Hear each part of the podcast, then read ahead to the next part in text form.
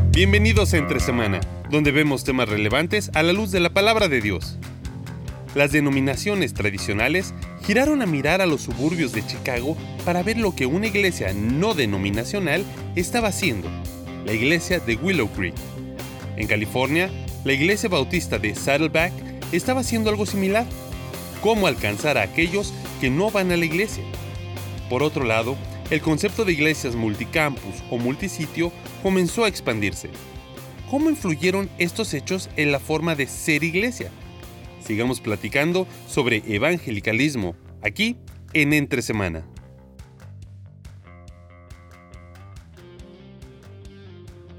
Entre semana hablando acerca de ciudades. Hemos estado en Costa Mesa, en Colorado Springs la semana pasada, hablando acerca de, de los diferentes movimientos del evangelicalismo moderno.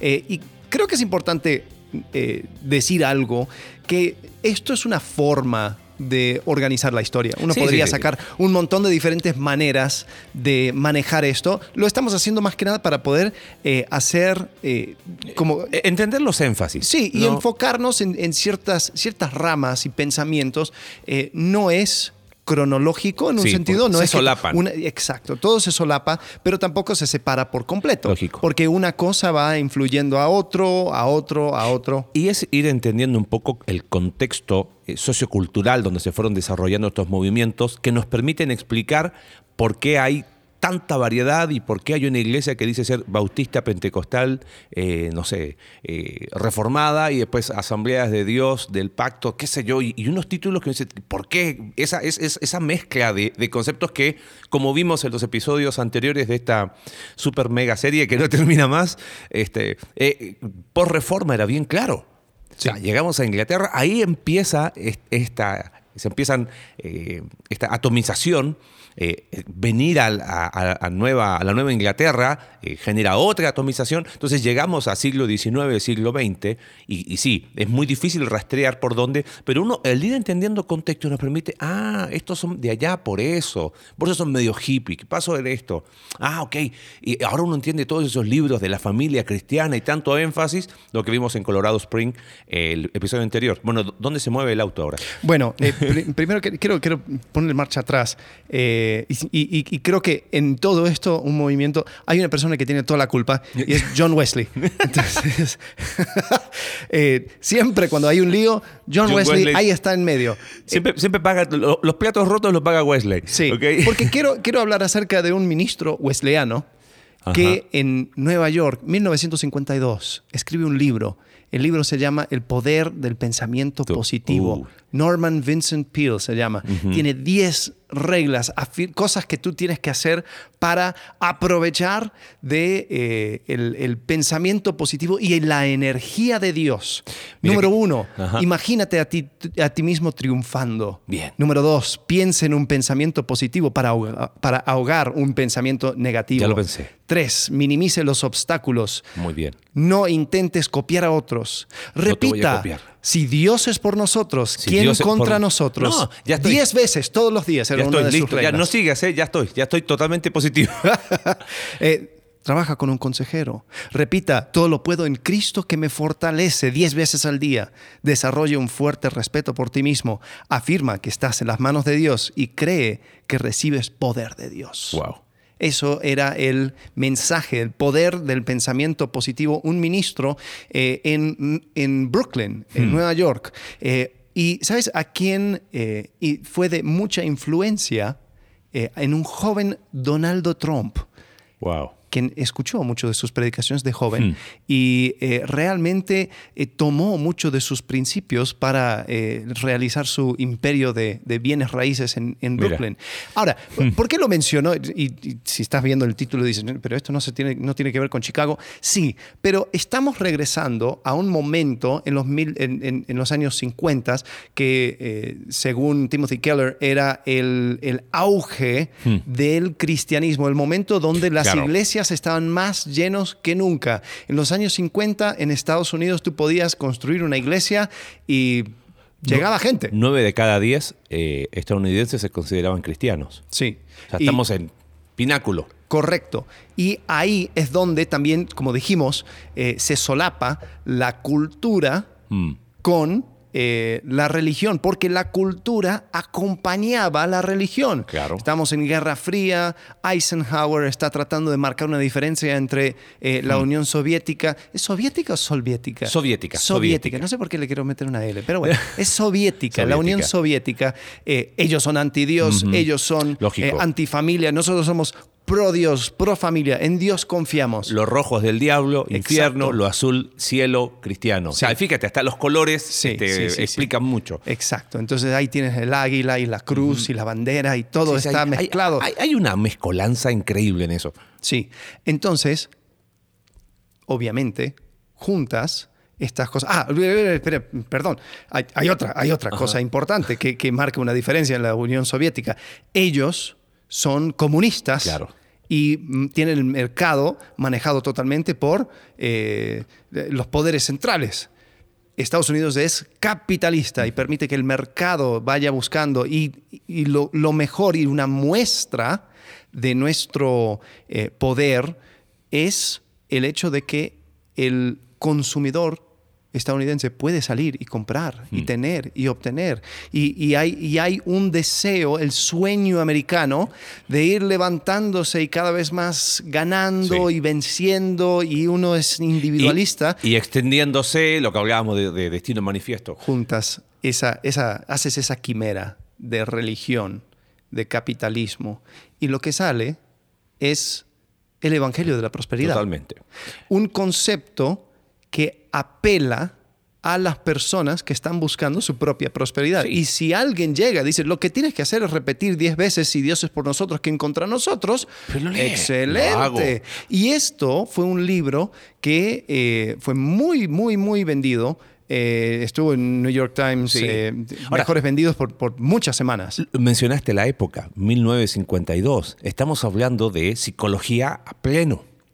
Entonces era, wow, hay una manera hasta cristiana de entender esto aplicado a... Algunos trazan históricamente el, el inicio del Evangelio de la Prosperidad a un ministro bautista hacia fines de 1800, pero dicen que el mayor auge vino en esta época y se consolidó con los televangelistas en los años 70, 80. Ahí fue como ya el boom. ¿Por qué? Porque Bueno, había que... es, es- es que es muy difícil ser eh, evangelista de la prosperidad en 1929 Claro, cuando cae la bolsa. o sea. Totalmente. Entonces, pero, pero es muy interesante porque la, no es que empieza en los años 90. Sí. Empieza antes, Sí. se consolida en, en este, o sea, eh, agarra el, el- el contexto eh, teórico, eh, lo, lo que tú estás hablando de pensamiento positivo, y lo que pasa en los años 80, la televisión es el, es el campo ideal para que esto, ¡puf!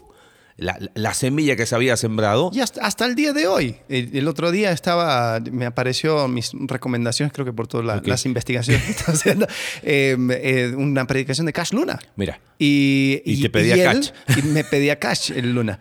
Eh, pero, pero es interesante que esa misma, eh, él estaba hablando acerca de pensamiento negativo.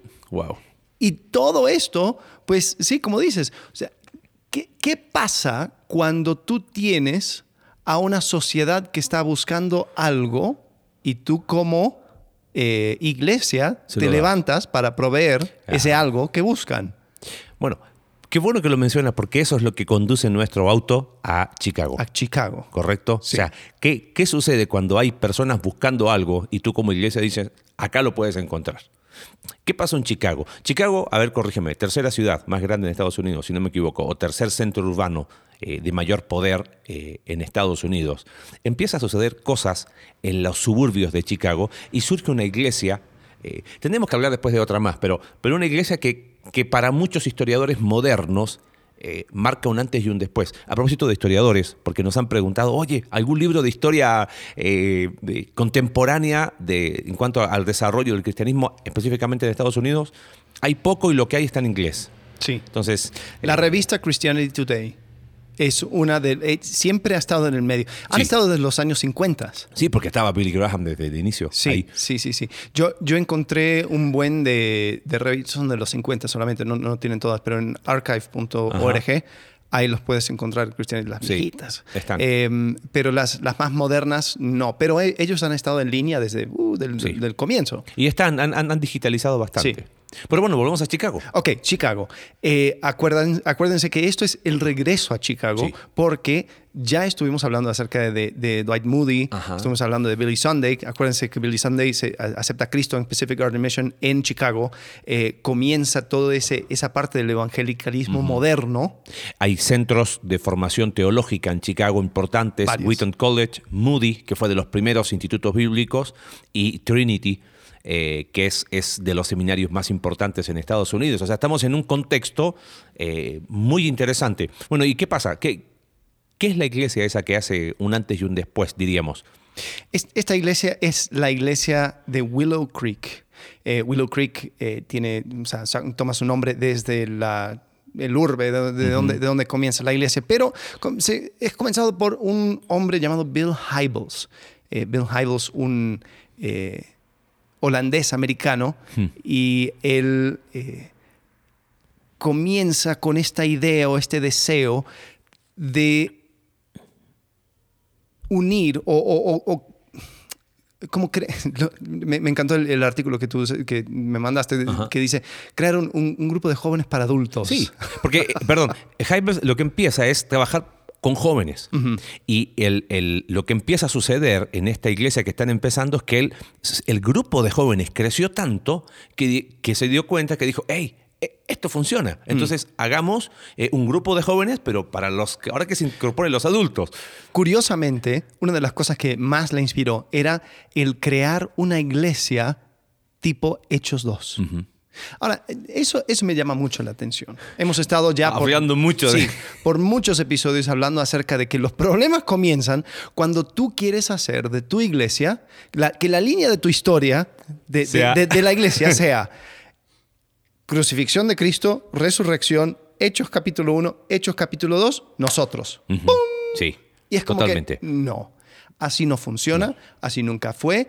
Cualquier persona que quiere comenzar una iglesia, Hechos 2, está, está ya comenzando sobre una premisa errada. Porque ni siquiera las ideas que tú tienes para interpretar a Hechos 2 eh, no, no puede ser ausente de la, de la historia Claro, de estos dos mil años que tenemos. Entonces, bueno, eh, lo menciono simplemente para eh, como, como un punto interesante. Pero sí, él comienza con eh, un grupo de jóvenes grande. Sí. Crece, crece mucho y cuando se da cuenta que esto da para empezar un... un- En, en dos años, la iglesia, sí, sí. según Wikipedia, Ajá. había crecido a 2.000 personas. Wow. Enorme Bueno, el crecimiento. va- vámonos atrás porque hay algo que está, creo, en las raíces aquí en, en el, en el grupo de jóvenes que él, que él empezó. Que se da cuenta. Esto es 1971 fines, fines que de los comienza. ajá, a- y, y empieza a crecer hacia fines de los 70 eh, busca a un profesor de, de Wheaton College porque él dice yo no tengo formación es más lo hablábamos antes de grabar Heibel decía yo no tengo formación académica Él se y se jactaba de eso, Sí, le, le encantaba decirlo. que, que yo soy un, un- un ignorante en esto y era como y la gente lo aplaudía Bueno, Eh, él, él lo que decía era que su formación fue en el mundo de los negocios. Claro. Y, y eso llama la atención, porque un enfoque que él, importante que él tiene es, él en el grupo de jóvenes que él empezó, él quiere llegar a los jóvenes que no van a la iglesia. ¿Cómo, cómo alcanzar a aquellos que no asisten a la iglesia? Ahora, esto es muy interesante, porque creo que no podemos descontextualizarlo de Estados Unidos.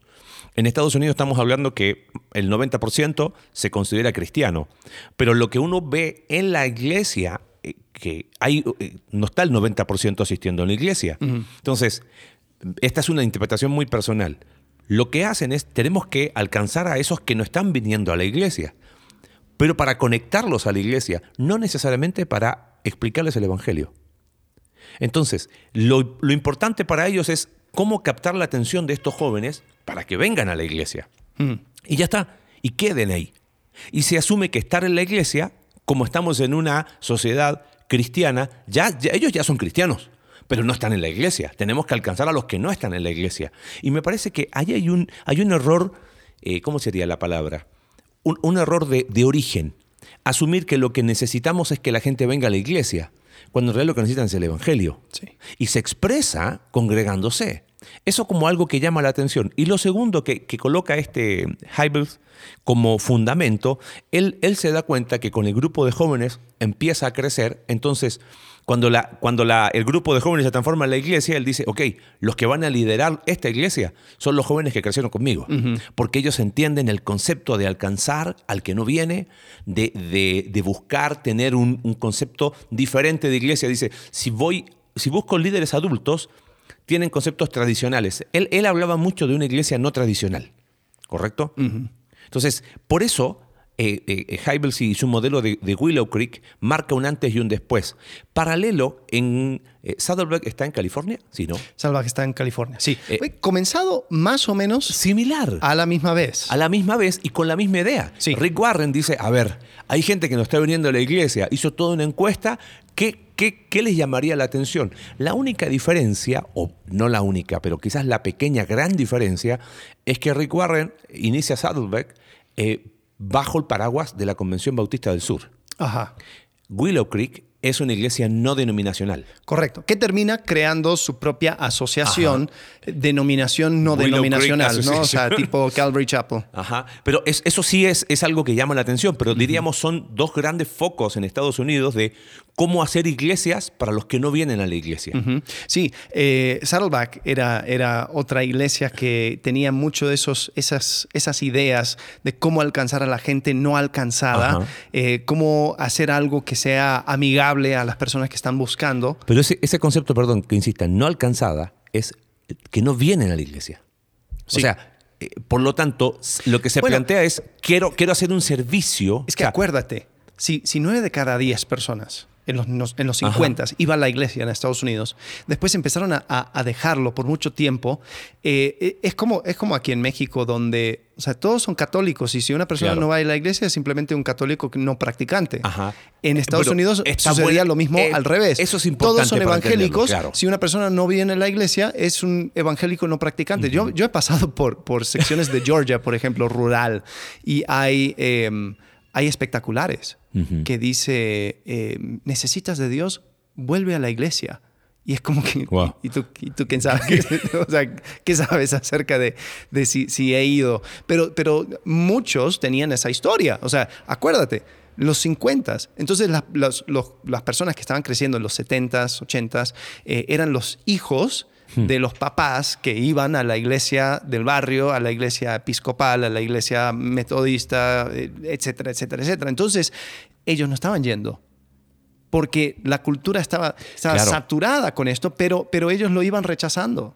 Ahora, tenemos que, que, dar quizás el panorama completo. Willow Creek termina después, hay, hay, eh, spoileo lo que sucede con, con es acusado de cosas eh, de, abuso, de, eh, conducta sexual inapropiada, y mucho de su estructura se viene abajo. ¿Por qué lo menciono? Porque hoy se habla de Willow Creek desde las cenizas, eh, aunque sigue siendo una iglesia importante, pero ya no es lo que fue. Y es súper fácil decir, ah, ves, todo esto estuvo mal, y meterlo al bolsillo. Hay un libro de Scott McKnight, se llama Tov. una, una, iglesia llamada Tov. Una iglesia llamada Tov. Y, y, está en inglés, lamentablemente, eh, para Entonces los que no, se llama así, se llama Church Called Tough. A, Church Called Tough, ok.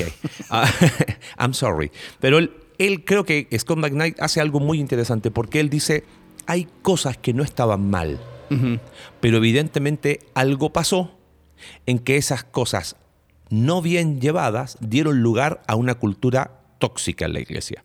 Porque es súper fácil condenar cosas acá. Por ejemplo, una de las cosas que, que, que ellos dijeron, bueno, vistámonos de manera normal. Entonces, muchos críticos del concepto de, alcanzar a los que no vienen a la iglesia, ¿ves?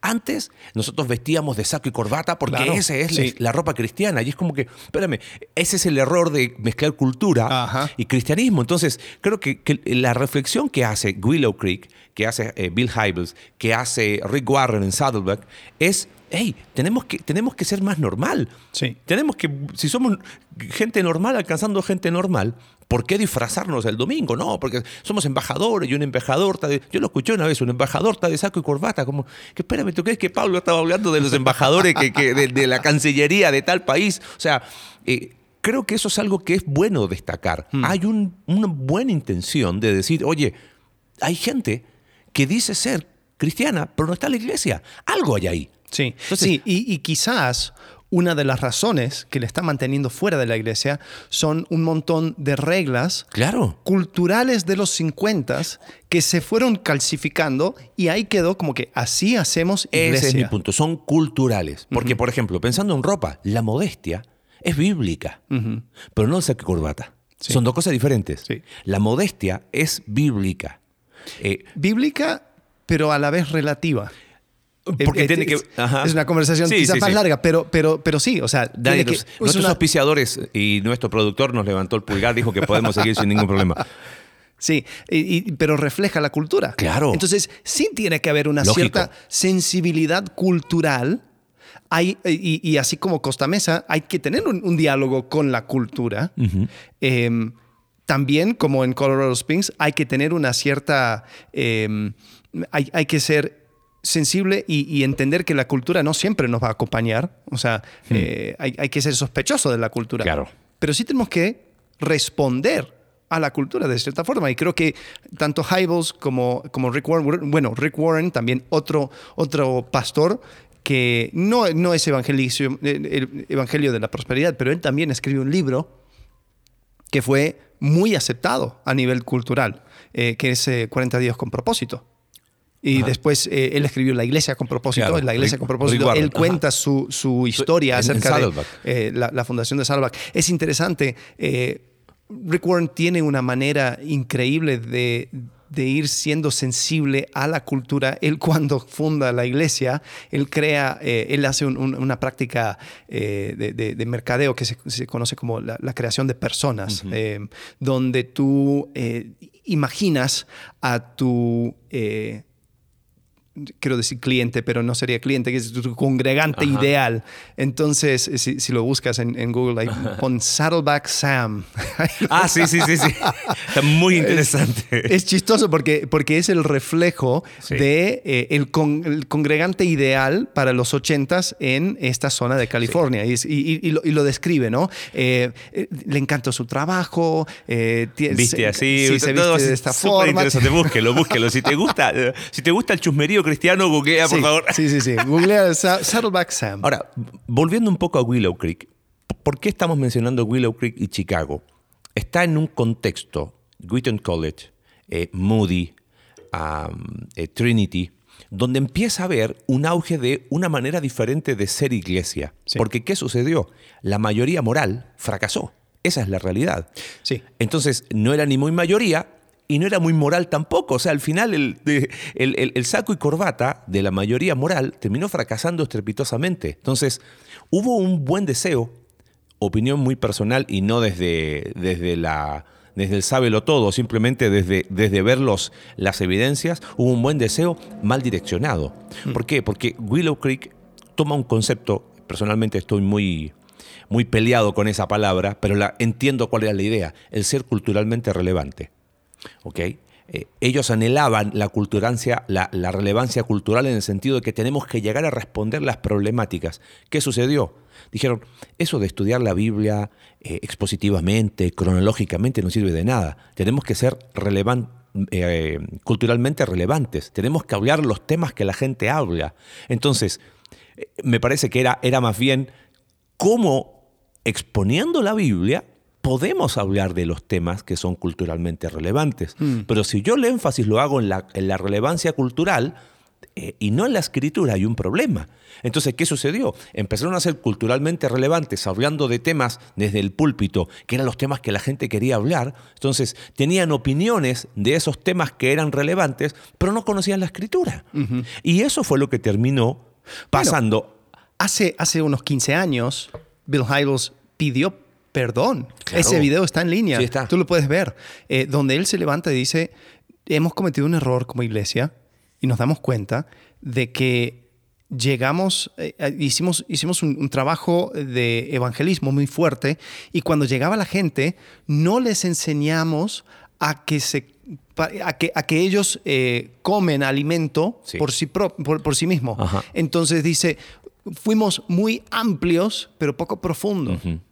Eh, el problema era que, o sea, después fue, fue mostrando que hasta el líder fue poco profundo Claro. en, en su, en su manera de, de actuar, eh, porque después salió, salieron a la luz estos escándalos. Ajá. ¿no? Y bueno, pensando en Willow Creek, Willow Creek además empieza a, a tener esta idea de, no empieza con ellos, pero creo que podemos mencionarlo, porque empieza a suceder que, ok, tomemos, hacen la cumbre mundial, cumbre mundial se llamaba, Sí. de liderazgo. Ajá, sí. Entonces, en distintos lugares del mundo se conectaban.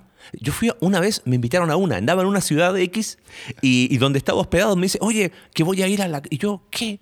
Vamos. Entonces fui y estoy, tuve ahí dos, tres horas y, y veíamos en, en- en, ¿cómo se llama? Por proyección, eh, una persona de- que era, era una, era un, ¿cómo se llama? Un gerente de no sé qué, ella hablaba de liderazgo, pero era, era en ese paraguas de la Cumbre Mundial de Liderazgo. Después que fueron las, las- las acusaciones de Bill na- nadie, nadie quería ser parte, pero hubo un momento que era como, wow, estuve en la Cumbre Mundial.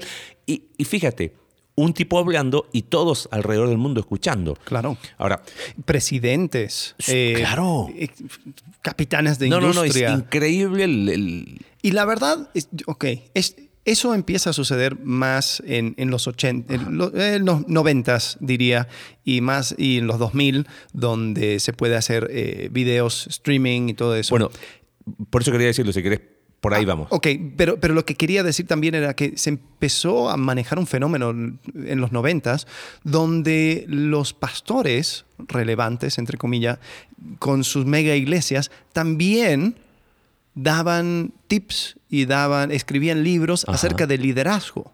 Claro. Eh, Y, y, eh, al, al revés, eh, si querías ser un buen pastor relevante, ibas a modelar tu iglesia bajo principios de liderazgo en el mundo de, de los negocios. Entonces era, era una mezcolanza de principios de negocio, principios eh, de la Biblia, eh, al- algún- así como, como el, el poder de- del pensamiento positivo, se hacía una quimera, una, una- una mezcla eh, no Ajá. no natural de, de estos dos conceptos, pero ha- había muchos, mu- muchos pastores que, que iban manejando eso. Yo no, no sé cuál es el... Bueno, Andy Stanley, por ejemplo, Sí. él North o sea, Point. le, le invitan a predicar el domingo y después eh, el martes él va a, a, qué sé yo, la Coca-Cola. Sí. Y, y- y va y habla acerca del liderazgo. Ahora, hay, hay algo interesante acá, porque pensando en el efecto en Latinoamérica, eh, Sí. eso está pasando en Estados Unidos, entonces una iglesia chiquitita en, esta- en Latinoamérica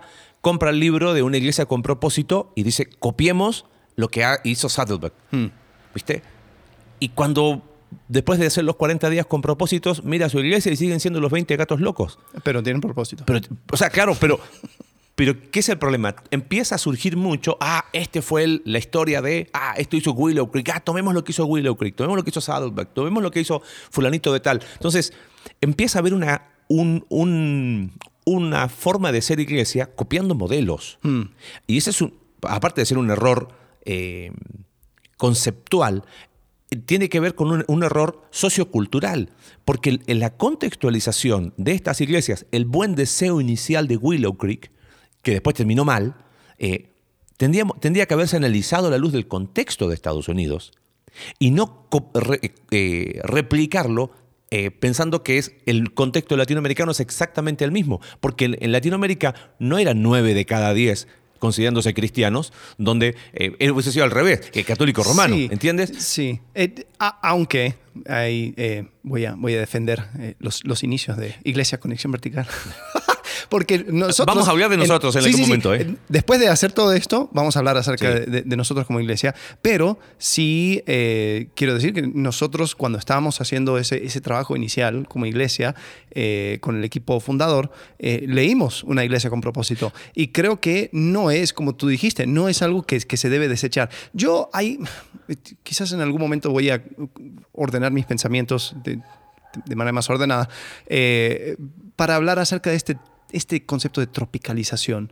Yo en lo particular No me gusta, no estoy de acuerdo. Yo creo que sí, hay que ser, hay que ser sensible a la cultura. Pero ¿qué sucede? Por ejemplo, Perdón, nosotros... déjame definirte. Tropicalización, eh, para los que nos están escuchando, Alex lo define como tomo lo que se está haciendo en Estados Unidos y lo latinizo. Exacto. ¿ok? Y yo creo que ese es un error, como también es un error replicar Sí. sin leer el contexto. Lo que uno tiene que hacer es, oye, ellos lo hicieron así. ¿Por qué lo hicieron así? ¿Qué los llevó a hacerlo de esa manera? Ok, veo los principios debajo y después miro mi contexto y digo, ¿qué de esos principios puedo replicar? Pero eso no es, no es ni tropicalizar, ni tampoco rechazar lo que otros hicieron. Bueno, Hay- por, por ejemplo, por ejemplo, en el contexto de nuestra ciudad, en Querétaro, cuando nosotros comenzamos, ¿cuál era la cul- la- la- el panorama de iglesias eh, alrededor? Habían iglesias muy eh, fundamentalistas tradicionales o habían iglesias eh, de, de corte carismático que no, su enfoque no era necesariamente el aprender, estudiar y aplicar la escritura. Entonces nosotros vimos que había muchas reglas culturales de los Claro. años 50 que los, esta generación pues iba a esas iglesias y ellos mismos, se- se- se- la iglesia misma les rechazaba. Pero, y- o sea, entonces ahí es donde dijimos, ah, ok, hay, hay clic aquí. Y ahí te das cuenta. ¿Por qué tenían esas reglas culturales? Porque copiaron un modelo de Estados Unidos También. no pensante. O sea, dijeron, ah, porque allá tiene que ser así, saco y corbata. Sí. Acá tiene que ser también saco, corbata, camisa blanca, pañuelito acá, este, pantalón gris, zapatos negros y vamos adelante, Biblia bajo el brazo. Eh, como no hay King James, tiene que ser Reina Valera y ahí empezó esta 60, discusión. No, y, y había los más que era 1909. O sea, ahí te das cuenta que no hay, no hay reflexión, no hay pensamiento crítico. Sí. Pero bueno, entonces, entonces lo que hace Bill Hybels, porque Bill Hybels, eh, Rick Warren era, era, o sea, sale, sale más o menos la misma vez, al, al mismo momento, pero, pero Bill Hybels, él, él sí fue el punto de referencia Sí. para muchas iglesias en este sentido.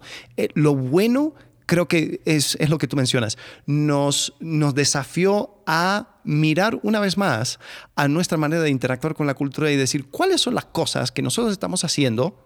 Eh, uno, las, las tradiciones cristianas o de iglesia que nosotros estamos tratando de imponer sobre la iglesia, eh, sobre, sobre la sociedad, que no deberían es- estar ahí, que son trabas, son estorbos Claro. al evangelio, uno. Y dos, cuáles son las buenas cosas que tiene la sociedad, que tiene, el, entre comillas, el mundo, que nosotros podríamos apropiarnos y utilizarlo en eh, nuestra manera de hacer iglesia. Sí, En- totalmente. En ese sentido, yo estoy de acuerdo. Yo creo que fue muy bueno Y- ese desafío. Y por eso hay que analizarlo en ese contexto, porque hace que mucha gente empiece a pensar la forma de ser iglesia.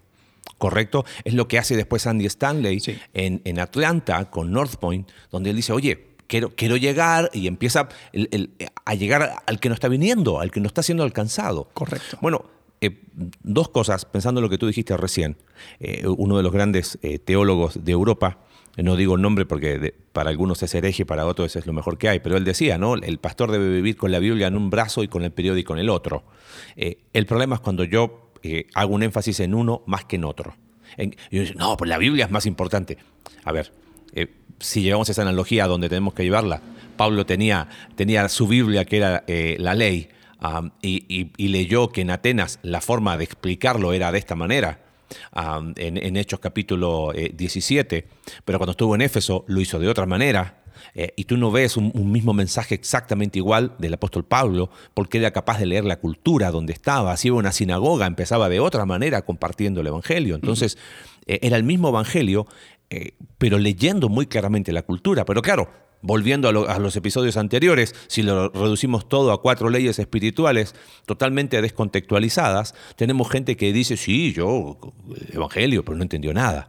Entonces, eh, creo que ese es quizás el, gran virtud que tuvo eh, Willow Creek y Bill Hybel de decir, a ver, va- vamos a leer qué hay acá.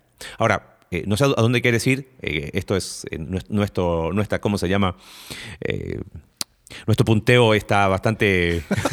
Pues- Un día vamos a mostrar los archivos que tenemos. Tenemos Pero cuatro, cuatro líneas. ¿A dónde, a, a- Ok. a dónde quer- quería ir el, el tema de, de, mm, multicampus? Hablemos de multicampus y la máquina industrial Bueno, porque evangélica. aquí empieza, eh, Sí. años 90, fines de los 90, empieza un fenómeno muy interesante. ¿Qué es esto de multicampus? ¿Cómo lo podemos definir? Eh, multicampus, multi, eh, multisitios multisitio, también. multicampus. Yo, yo lo defino así. Eh, porque, porque siempre, siempre han habido muchas i- o sea, iglesias bajo una misma bandera. Pues ahí, de, de ahí Sí. com- comienzan los- las, las denominaciones, ¿no? Eh, pero siempre había el, el entendimiento de que iba a haber un pastor por, iglesia. Entonces el pastor de esa iglesia es como el capitán de ese barco, ¿no? El concepto multicampus es de que eh, el pastor de ese lugar físico no es realmente el pastor pastor, es el, el pastor, Es de, el pastor campus. de campus, por eso se llama- Eh, y, y- y lo que permite, o sea, lo que, lo que da más fuerza a esto es eh, la introducción de video en vivo eh, en diferentes lugares a la misma vez, donde, eh, aunque, o sea, si, si la iglesia tiene su sede en Chicago, pues tú puedes estar en eh, Detroit o tú puedes estar en Claro. eh, Florida o tú puedes estar donde sea. Pero te conectas a las 9 de la mañana y ¡pum! Ahí aparece el pastor y está predicando a diferentes campus. Bueno, dicen que el, el- el- el- ¿cómo sería? El, el proto iglesia, la, la previa de multicampus fue Highland Park The Baptist Church en Chattanooga, Tennessee, en 1942. Y yo, pero ¿cómo hacían para Oh, wow. transmitir? No, el pastor se movía, era el mismo que estaba en un lugar, después estaba en otro lugar, después estaba en otro lugar y después estaba en otro lugar. Pues eso suena a Wesley. Bueno, eh, bueno, pero era el mismo pastor. Wesley. O sea, y y conozco iglesias eh, modernas, esas modernas me refiero contemporáneas de, de actualmente, que dicen, no, nosotros no somos multicampus. Sí, pero en, el- en los ocho campus predica eh, el mismo pastor en Ajá, distintos horarios. sí. Entonces, no usan el streaming, pero usan esto. O sea, ya en 1942, desde el punto de vista de la historia moderna, se considera esta iglesia como la primera iglesia multicampus porque era el mismo pastor eh, predicando en los mismos campus, o sea, en diferentes campus ahí en Chattanooga. Ahora, ¿qué, qué sucede? Llegamos a la década del 90 y ya eh, el, el- el streaming, la posibilidad de hacerlo en vivo, eh, por eh, vía satélite ya amplía mucho. Las estadísticas dicen que para el 2014 había más de 8.000 iglesias multicampus en Estados Unidos. Oh, wow. O sea, de- y en los años 90 se calcula que eran 10. En 15 años el crecimiento fue exponencial. ¿Por qué? Porque iglesias que a lo mejor eh, eran pequeñas empezaron a hacer streaming y ya tenían otro allá. Era más fácil colocar un pastor de campus, pero el- el- Oh, sí. Eh, ojo, esto tiene sus críticas, pero, pero tampoco vamos a decir que no, no, no sirvió de nada. O sea, puedes tener un crecimiento exponencial porque agarras una persona que, que, que es suficiente maduro como para ser pastor de campus, que mira, tú manejas estas cosas, pero no te preocupes porque la predicación lo voy a manejar yo Claro. desde la sede. Y ahí es donde, o sea, se, se conectan, ¡pum! Y ya eh, va, va- va a aparecer la prédica. Y yo, o sea, como pastor de campus, lo único que tienes que hacer es eh, ahí tener preguntas y si hay un problema entre semana y so- se va manejando. Ahí sí, eh, eh, otra vez lo mismo que con Willow Creek. Buen deseo, buena intención. Creo que la, el, a lo- o sea, el énfasis, pero es mi opinión y podemos discrepar. Eh, no, y además, eh, debemos discrepar. Eh, creo que no ayuda por dos, tres razones. Primero, es más fácil colocar al multicamp, el pastor que predica y tú, tú ser pastor de campo, tú no predicas, no te preocupes, encárgate de la gente, dale sí. la bienvenida, levanta la ofrenda, que siempre es importante, pero, pero yo, yo me llevo toda la chamba de predicar. Eh, inhibo la formación de líderes, uno. Dos, eh, el énfasis puede caer de dos lados. Puede que caiga de eh, la figura del el pastor principal. Entonces, ¿por qué es atractivo multicampus? Oh, porque predica. Tal persona. Don Juan. Wow, Doctor Juan. Entonces es como, yo voy a la iglesia donde predica el Doctor Juan. ¿Lo ¿Viste? Wow, pero, pero él vive del otro lado del mundo, sí, pero nos conectamos. O sea, a mí me pastorea. en la- entonces, el énfasis empieza a caer en la figura. O eh, cae en la, en la marca de la iglesia. ¿A qué me refiero con la marca de la iglesia? Donde yo soy de la iglesia tanto. Ah, te asocian de inmediato. Ah, tú eres parte de la red. Sí. Y, y- y eso como que ya supone ciertas cosas. Y me parece que el, el, el eso es una opinión muy personal. El tema es que no respetamos la identidad de la iglesia en el lugar. ¿no? Eh, y terminamos atrai- siendo atraídos por, por la mega estrella del pastor o eh, por, te doy un ejemplo, dentro del mundo cristiano contemporáneo, decíamos, eh, quizás la mayoría conoce a Andy Stanley, pero no conocen North Point, la iglesia de él. Y esa fue una iglesia, es una iglesia multicampus. Bueno, fí- fíjate que ellos después fueron cambiando.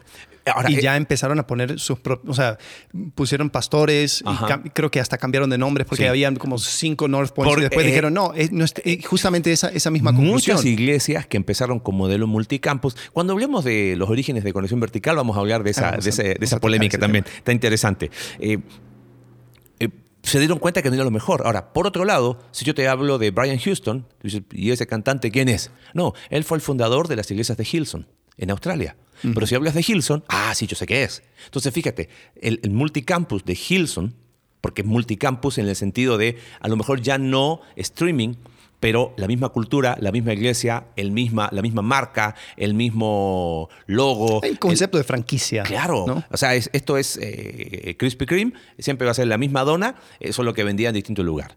Entonces, al final, voy, voy por qué. Eh, y ojo, no estoy hablando mal de uno o mal de otro, estoy diciendo qué, es el fenómeno que empieza a suceder y la idea de voy a fundar iglesias y, quiero plantar iglesias y quiero llenar toda Latinoamérica con, con mi reino, con mi iglesia, porque no, no, no, pero es para la gloria de Dios. Eh, es donde yo creo que, que- el concepto multicampus termina eh, jugándonos en contra, quizás el buen deseo de alcanzar a más, el buen deseo de usar tecnología y que está bien, usémosla, eh, pero si no está bien puesto, con el énfasis correcto, termina con distorsiones como pasó con Willow Creek, como ha pasado con, con cuatro que tuvieron un, un buen deseo. Eh, otro concepto que empieza, eh, no digo que empieza en Chicago, pero, pero sí diríamos que un poco sí, ¿no? Bueno, o sea, podremos decir que eh, Chicago fue el... El como la re- trampolín. y, y la representación eh, ideal de, de este movimiento. Obviamente estaba sucediendo en un montón de, otros lados, pero en Chicago y en Willow Creek especialmente es donde se, eh, esto empieza a agarrar mucha fuerza. Bueno, ¿cómo le llamaríamos en, en- en la máquina? La, la- la máquina eh, evangélico-industrial. Eh, yo creo que El com- complejo industrial evangélico sería la, sí, sí, sí, para razón. usar de eh, una de nuestras fuentes, julioroyce.com. Ese lo vamos a colocar también. Ok, eh, ¿qué pasa cuando usas conceptos del mundo de negocios para tu iglesia y eh, muestras conceptos de tu iglesia para tu mundo de negocios? Empiezas a, a mezclar un montón de cosas. Empiezas a eh, utilizar ese mismo lenguaje, esas mismas formas, esas mismas eh, técnicas, ¿no? Ajá. Entonces, por ejemplo, una de las cosas que empieza a suceder es de que los pastores, los eh, senior pastors de estas mega iglesias, pues ¿cómo puedo hacer para alcanzar a más gente? Bueno, escribe un libro. Claro. Entonces tenemos a Rick Warren escribiendo su libro. Tenemos a, eh, bueno, Hybels también ha escrito un montón de libros. Entonces tienes a, una, a, a- a- a esta mega iglesia, tienes un, un staff de, de- de muchas personas que están ayudándote a preparar tus sermones. Entonces ahí tienes, bueno, quiero hacer una serie acerca de la vida de Jesús. Ok, perfecto. Entonces tengo dos... eh, practicantes que vienen de la- del, del- de la- del seminario tal. Y mira, yo creo que ustedes hagan eh, un estudio acerca de esto eh, con el comentario, con el comentarista tal, con el teólogo tal, investiga todas esas cosas y me lo traes. Ok, perfecto. Y tú, quiero que vayas viendo algunos ejemplos, eh, algunas historias, anécdotas que me ayudaría. Ok, perfecto. Bueno, muy bien, equipo. Aquí tenemos, ah, súper, está la serie. Bueno, armamos toda la serie. ¿Y qué hacemos con esta serie? Bueno, lo vamos a predicar el domingo. Ajá, pero ¿qué más puedo hacer con la Claro. serie? Entonces el pastor agarra todas esas notas, dice voy a publicar un libro. Listo. Entonces agarra el editor de tal eh, casa pul- de publicidad, publicadora, lo que sea, y eh, arma su libro. Ahora, ¿de quién es el libro? ¿Es de la iglesia? ¿Es del pastor? Ahí, ¿Quién lo ahí empieza la polémica, claro. Entonces, bueno, para que aparezca el nombre, porque como nadie conoce la iglesia, eh, primera iglesia presbiteriana, no sé qué, no, no, no, esto va a ser el doctor Juan. Claro. Entonces, es eh, la vida de Jesús por doctor Juan. Ahora- ¿y quién recibe las regalías del libro Dr. del, Juan. de doctor Obviamente. Doctor Juan. O sea, no voy a poder escribir el libro entonces. Oh, Lo siento. lo, puedo hacer con, lo con un, con un seudónimo. Pero bueno, va- Bueno, pero si nosotros hacemos la, la- la investigación nosotros mismos, sí. Claro, vale. si, si la investigación es nuestra, vamos, adelante. Pero creo que hay algo aún, aún que empieza a suceder. Ok, pero para que este libro o, o esta cosa tome renombre, hagamos una conferencia. Claro. Entonces, doctor Alex, vienes a la conferencia, a mí, a donde yo te invito a ti, pero después tú me invitas a mí. No, claro, pero doctor Jorquera, si, si, vas a me, si me vas a invitar a mí, pues me tienes que dar unos 15 minutos para hablar acerca de mi libro, De- o por lo menos dame un tema que tenga que ver con mi libro. Así puedo decir, si quieres más información, por favor, mi libro, mi libro. Y ojo, en, lo- en el prólogo, Pero- probablemente el prólogo de mi libro lo escribiste tú Ah, y el claro. prólogo de tu libro lo escribí yo. Y es más, es más, la iglesia, la iglesia tuya eh, va a tener, eh, va, va a hostear el- la conferencia, ¿ok? A mí, a mí, eh, la iglesia mía me paga mi salario, eh, pero yo no voy en- representando mi iglesia, Claro. yo voy representando A mí mismo. a mí mismo y mi libro. Entonces tú me vas a pagar a mí porque yo tengo un speaker's fee. Totalmente. Entonces me vas a pagar a mí lo que yo demando, pero no va para mi iglesia, me va a mí. Y ahora, ¿y qué tiene que ver todo esto con lo que pasa en- los años 90-2000? Empieza, por eso esta Julie Royce habla, ella es la que acuña este concepto de eh, el complejo industrial evangélico, porque ella dice, uno de esos que están, porque empieza una especie de cadena de favores. Eh, yo Oh, te invité a mi conferencia, pero fuimos a la conferencia que hace tal doctor y fuimos todos nosotros. Entonces, eh, pero resulta que ese... Entonces hay, hay un tipo de circuito Claro. de conferencias. Ahora, es interesante porque pensando en lo que tú decías, eh, sigo ahí a un, a un pastor medio relevante que todos los días publica algo. Todos los días. Claro, un tipo así necesita mantenerse. Tiene que generar contenido. Bueno. y eso es muy interesante, esto de generar contenido. Bueno, Porque si tú, si tú llegas a, a una... ¿Cómo se llama? Una, una pub- un- conferencia, No, no, no, a, a una- casa editorial. a casa editorial. O sea, si tú vas a una casa editorial y dices, tengo un libro, el, li- el libro de la, la vida del apóstol Pablo. Está buenísimo, doctor Alex. Excelente. ¿Cuál es tu plataforma? ¿Quién te conoce? ¿Tú tienes plataforma? Sí. Ah, bueno, o sea, te- tengo la cuenta de Twitter de la iglesia. No, no, no, no, no. Tú, doctor Alex, ¿cuál es tu plataforma? Tú tienes que crear una marca independiente. ¿Me, me escucha Ben? Eh, Me escucha mi esposa. Sí. Eh, Pero, pero es importante porque, porque empiezan a decir. otro, otro pastor de Chicago también eh, que se metió en líos, James McDonald.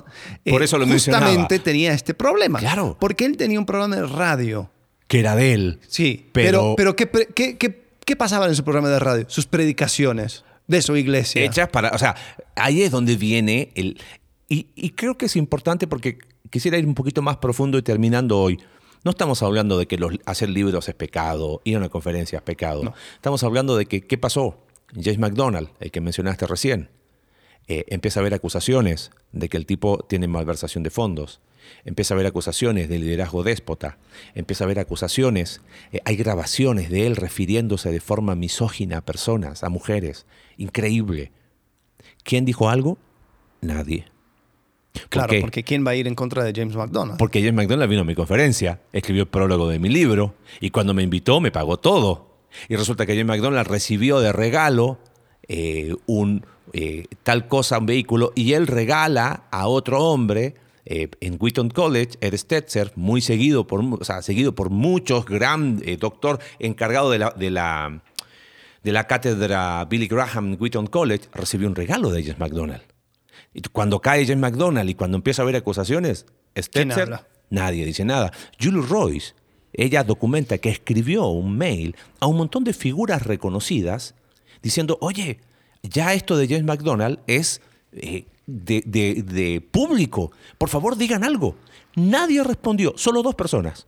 Uno dijo, yo no me meto, Matt Chandler. Estoy diciendo nombres porque es público. Y el único que respondió y dijo, esto está mal, fue Scott McKnight. Nuestro gran amigo Nuestro del gran podcast. amigo, este, proveedor de mucha información de nuestro podcast. O sea, ¿a dónde voy? Ese es el problema. Sí. ¿Viste? Entonces, eh, Y, y curioso, perdón, curioso, porque ¿qué sucede cuando quitas una autoridad central, como es la, la- la Iglesia Católica y el Santo Magisterio, eh, quitas la- una, una cierta hermandad eh, por medio de denominaciones, quitas eh, cualquier cosa que pueda ir conectando y empiezas a levantar un con- una, una cuestión no denominacional que les une. Entonces, ahí es donde ellos empiezan a crear sus redes. Claro. O sea, no, no es tanto un movimiento como en Costa Mesa, eh, ni un- una figura cultural como era James Dobson. Esto es, empieza, empieza a ser redes, redes de negocio. ¿Y Redes qué se hace? en un influencia. reggae? Se Ah, negocia. claro. Entonces, cuando uno empieza a tener problemas, o sea, e- es curioso porque, co- como tú dices, ¿no? O sea, criticamos tanto a la Iglesia Católica por, por cuidar los suyos, O sea, eh, un, un sacerdote se mete en líos, bueno, eh, cállate, vamos a moverte a otro lado. Claro. Empezó a hacer lo mismo, pero en iglesias no denominacionales. Y ese es el no era que por eso se comenzó estos movimientos y estas cosas no denominacionales, por los mismos líos que estaban viendo en la iglesia tradicional, en la iglesia estructurada, y después se, se crea este complejo eh, evangélico industrial, como, como lo llamamos, que eh, producto de esta mezcla de relevancia cultural, métodos de negocio y, y- y- y cuestiones eh, que, que ignoran la historia de la iglesia. Sí. Y, quizás bajando algo práctico, eh, pensaba, eh, uno dice, bueno, podemos hablar de acá y a nosotros, ¿quién, quién nos pela? No nos pela nadie, ¿no? Pero, Usted, querido pero oyente. podemos, claro, Oyente. ustedes cinco que nos están escuchando, eh, perfectamente podemos cometer los mismos errores si empezamos a manejar eh, una, un concepto de pastor figura pública, Sí. de hombre inalcanzable, de no hay espacios, oye, se vio algo que no está bien, nadie dice nada, y quizás no hay un complejo industrial donde hay compra y venta de cosas, de productos como libros, conferencias, pero, pero cuando se sabe algo que fulanito de tal, pastor de tal iglesia, nadie dice nada, porque que entre colegas nos cuidamos, eso está mal. Y creo que tenemos que, que- que vivir con la transparencia de eh, esto es lo que soy. y, ojo, ¿entiendes? y es- y esto se repite a, a todos los niveles. Eh, po- por eso, por eso sea- quería bajarlo. O sea, es súper fácil verlo como, ah, bueno, eso pasa en Estados Unidos. No, no, Sí, no, no. Pasa No, a la, la todo conferencia nivel. de tu ciudad que está, que está organizando el, el- el pastor más importante de tu ciudad, eh, eh, es que él me, me invitó y me, paga todo, eh, es que después, o sea, yo, yo sé que cuando viene este pastor se llena mi iglesia, eh, es que yo sé que el- el- lo que yo estoy... usando, manejando, lo, lo que sea, o sea, puedo, puedo alcanzar una audiencia mayor. O sea, ahora cualquier pastor idiota puede tener un podcast como Bueno, su servidor. eh, claro. eh, eh, me- me voy, me voy. Humberto Eco, eh, filólogo y filósofo italiano que ya murió, él tuvo, antes de morir, le preguntaban mucho de redes sociales y él estaba muy, muy como en contra de, y, y no fue bien visto en ciertos círculos porque era, él decía, es que las redes sociales da plataforma a cualquier idiota. Y él decía, un tipo que estudió sobre un tema, su opinión pesa lo mismo que otra persona que como tiene un montón de seguidores, se asume, la verdad se asume por, por cantidad de seguidores. La verdad se asume por, por eh, cuántos, cuántos likes tienen tus publicaciones. ¡Wow! Pero lo dijo tal, mira los seguidores que tiene. Y, y Humberto Eco decía, ¿y? Entonces, ¿de qué te sirvió estudiar? ¿De qué te sirvió profundizar? ¿De qué te sirvió eh, aprender? Entonces, pensando eso, me pasaron dos experiencias, dos cosas que quiero terminar de, comentar. Eh, una vez, eh, est- este, este pastor que, no, no es- no es- no- no está acá en México, está en Estados Unidos, que sigo, eh, que, publica mucho porque tiene que generar contenido, hizo una, una, indicación de, en cuanto a personas que autopublican libros. Dijo, no, te tiene que publicar una editorial, porque eso de, claro, porque a ti ya te contrató, te contrató una editorial, pero ¿en, en qué momento se estableció eso como verdad? ¿Viste? Pero eso era, es una manera de descalificar a los, a los autores que se autopublican. Autopublican me refiero a que no hay una editorial pagándote. Eh. Significa que te inscribiste en una cuenta de Amazon Claro, y, y, y ya lo publicaste tienes tu en libro. Kindle. ¿Viste? Eh, No, porque eso es querer ser relevante. Pero, pero el otro igual, lo que pasa es que el otro es parte de un complejo. Claro. Y lo otro que una vez vi, y, y es donde uno tiene que tener mucho, mucho cuidado en, en- en saber ser muy, muy honesto donde está. Porque creo que esta intersección que tú dices entre industria, conceptos de, de- de- de comercio, de, de- de- de publicidad, que son buenos y necesarios, algo que hemos hablado, aún cuando hablamos de, de la iglesia, vamos a hablar de nuestras miserias también. Hey, vamos a usar nuestras redes sociales como extensión de lo que hacemos para Sí. alcanzar a más. Pero que eso sea el centro es otra cosa. No, claro. Ahora, eh, estuve una vez trabajando en una conferencia donde vinieron eh, pastores relevantes este, y me tocó estar eh, por trabajo, me invitaron a trabajar ahí y resulta que llegó un pastor con, con su staff eh, fotográfico a sacarse precisamente fotos con las grandes figuras. Ahora, ¿qué razón hay? O sea, evidentemente lo que se busca, ¿qué es? Ah, ay, Es que va a publicar un libro. Claro, pero o sea, es que yo creo que es, ahí es donde uno dice las repercusiones de lo que empezó en Sí. los años 90. Bueno, 30 años después, la estamos viviendo en Latinoamérica. pen- pensando en, en todo este concepto, voy a tratar de ser general porque si, si, si especifico más eh, ya se puede identificar la persona. Pero eh, estaba hablando con una persona que eh, su iglesia fue muy influenciada por Willow Creek. Eh, creo que hasta su iglesia fue parte de la asociación de, de Willow Creek. Y, y- y pregunté, dije, oye, me acuerdo que eh, cuando en su iglesia hablaban acerca de eh, conceptos de iglesia, siempre mencionaban mucho a Bill Hybels y, y mencionaban con, con mucha estima. Y no, sí, porque la, la es cumbre de, de- de De liderazgo, liderazgo. porque este libro, porque este concepto de Bill Hybels y Bill Hybels y Bill Hybels y Bill Hybels. Y pregunté, ¿cómo, cómo fue la experiencia en la iglesia Hmm. al, al estar recibiendo tanto de eso? Y bueno, se enfocó mucho en el programa Mm. y se fue olvidando de las personas y las conversaciones y, las, y el trabajo día a día con la gente. Mm. Y yo creo que cuando nos empezamos a, eh, a flashear por las luces y por la fama y por el, entre comillas, el alcance. Sí. Alcance es, un, es, un, es una palabra tan engañosa. Porque para aumentar tu alcance siempre tienes que entregar algo. Algo negocias. ¿A qué somos llamados como pastores? Somos llamados a caminar junto con nuestra congregación. En los lunes, los martes, los sábados, los domingos. ¿Hay un, pro- ¿Hay un elemento de programa? Sí. ¿Hay un elemento de excelencia? Sí. ¿Hay un elemento de alcance? También. Pero eso nunca debe ir a expensas de Nunca caminar centro, claro. junto con tu congregación, porque para eso eres pastor. Sí. O sea, porque si no lo eres, entonces mejor vuélvete un James Dobson Sí, que tenía su programa de y radio bien. eh, y no, nunca fue pastor, nunca pretendió serlo. Y ahí estaba metido en, en- en Colorado. Y Dios lo así- usó y bien. y bien, o sea, Sí. hay- o sea, no, no, Sí. no, no hay queja, pero, pero hay personas que quieren pretender ser tanto James Dobson y Bill Hybels, eh, pero también quieren ser pastor Claro. local. Y es como que, a ver, enfócate, enfócate, porque este mundo eh, está lleno de personas que están, eh, están dolidas. Y lo que necesitan no es una figura pública. No. Lo que necesitan no es un recalentado de conceptos junto el, el- el nombre tuyo porque querías publicar una- un, un- un libro. Eh, lo que necesitas es una, pers- una persona que vaya a pastorear con él, Sí. que, que vaya a caminar con él, que, que, que, que pueda, que pueda, o sea, ahí estar cuando sus hijos son pequeños y darle ese, eh, ese, es- esos, esos consejos cuando son grandes. Y, y es- o sea, todo eso, ese trabajo de pastor, ¿no? Transformación. O sea, uno puede ser de impacto a través de una red. Sí. Uno puede, puede informar a través de un libro. Pero transformación es lo que hace Dios. Y tú como, como pastor, como hermano en Cristo de alguien, caminas con alguien en eso. Sí. Y eso, eso no se saca uno foto en internet. Mira, mira la transformación. Es, eso es parte de la obra que hace Dios y eso es lo más increíble que hay. Sí. Y, o sea, vuelvo a decir, podemos sacar historias de terror, eh, podemos hablar acerca de todo lo malo que fue.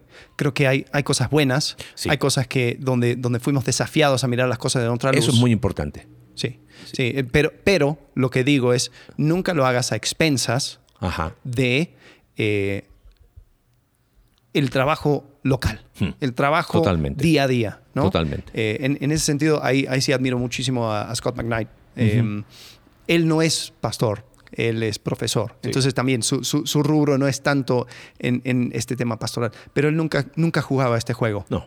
Eh, aunque publicaba libros, aunque hablaba, aunque iba a conferencias y todo lo demás. Él nunca jugaba, jugaba este, este juego.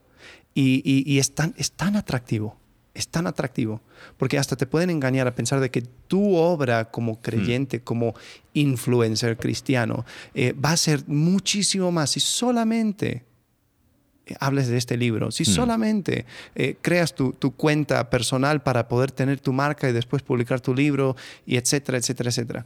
Eh, no, no, no te dejes engañar.